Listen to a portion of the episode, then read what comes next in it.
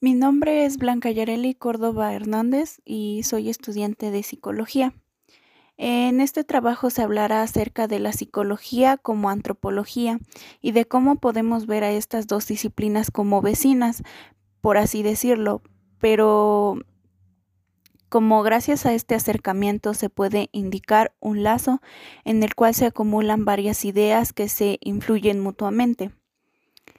En el desarrollo de la antropología destacan tres escuelas diferentes. La antropología social británica, que revela una muy íntima relación con la psicología social.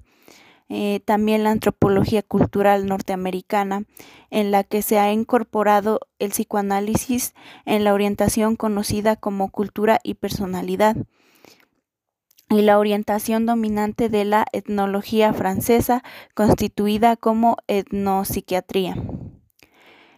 En el desarrollo histórico de la psicología surge principalmente del quehacer filosófico de reflexión sobre la mente y el conocimiento y la medicina, en particular la filosofía del sistema nervioso.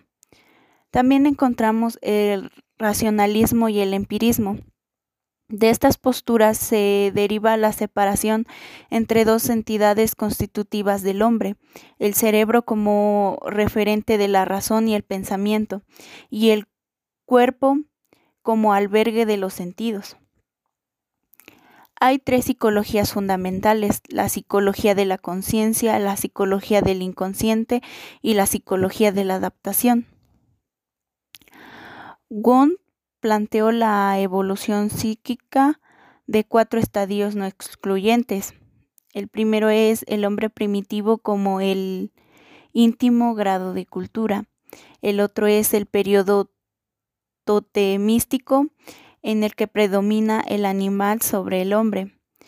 El otro es héroes y dioses caracterizado por la superioridad del hombre y la posibilidad de un mundo superior perfecto y el último es el Estado nacional y la religión nacional.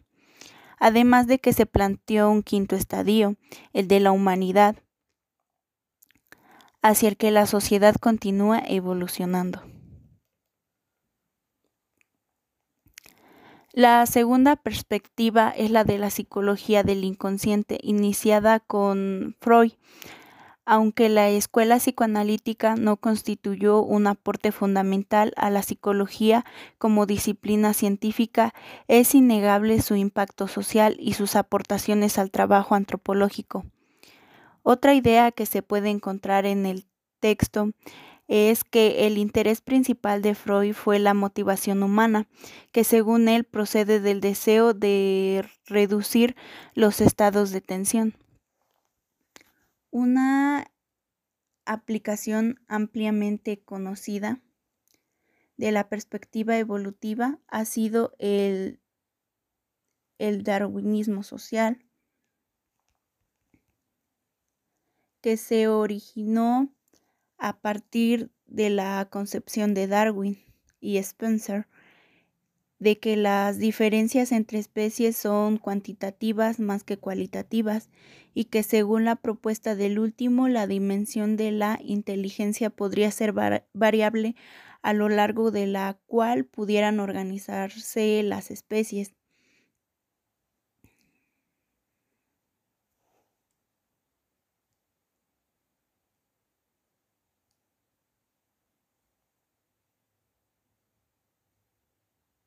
En la revisión de la antropología y la influencia de las disciplinas psicológicas puede distinguirse de manera más o menos clara su articulación con las tres principales variedades nacionales de la antropología y la etnología.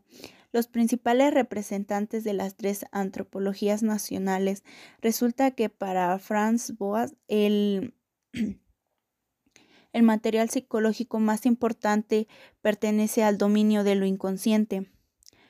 Para Malinowski pertenece el dominio de lo consciente, mientras que para Radcliffe Brown es grosso modo irrelevante.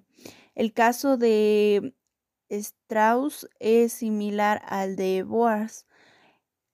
Él señala En la construcción de su particular antropología estructuralista, el objetivo del antropólogo es captar detrás de las imágenes conscientes y siempre cambiantes de los hombres el rango total de las posibilidades inconscientes. En la antropología destacamos su vínculo con los antecedentes y aportaciones de las disciplinas y escuelas que abordan el complejo de la psique más exclusivamente de la psicología como ciencia.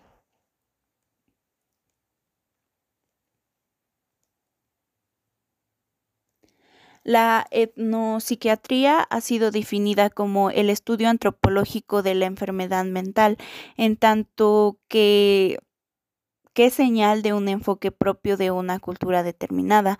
La teoría psiquiátrica dice que la persona perturbada debe aislarle, aislársele del ambiente que produce la perturbación.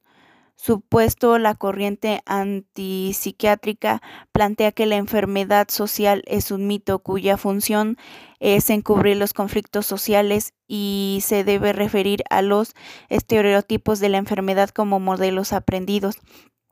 Como conclusión podemos decir que estas dos disciplinas de las cuales se habla son la antropología al igual que la psicología, son disciplinas muy jóvenes, pero a pesar de eso solo se ha hablado acerca del de lo más clásico, por así decirlo.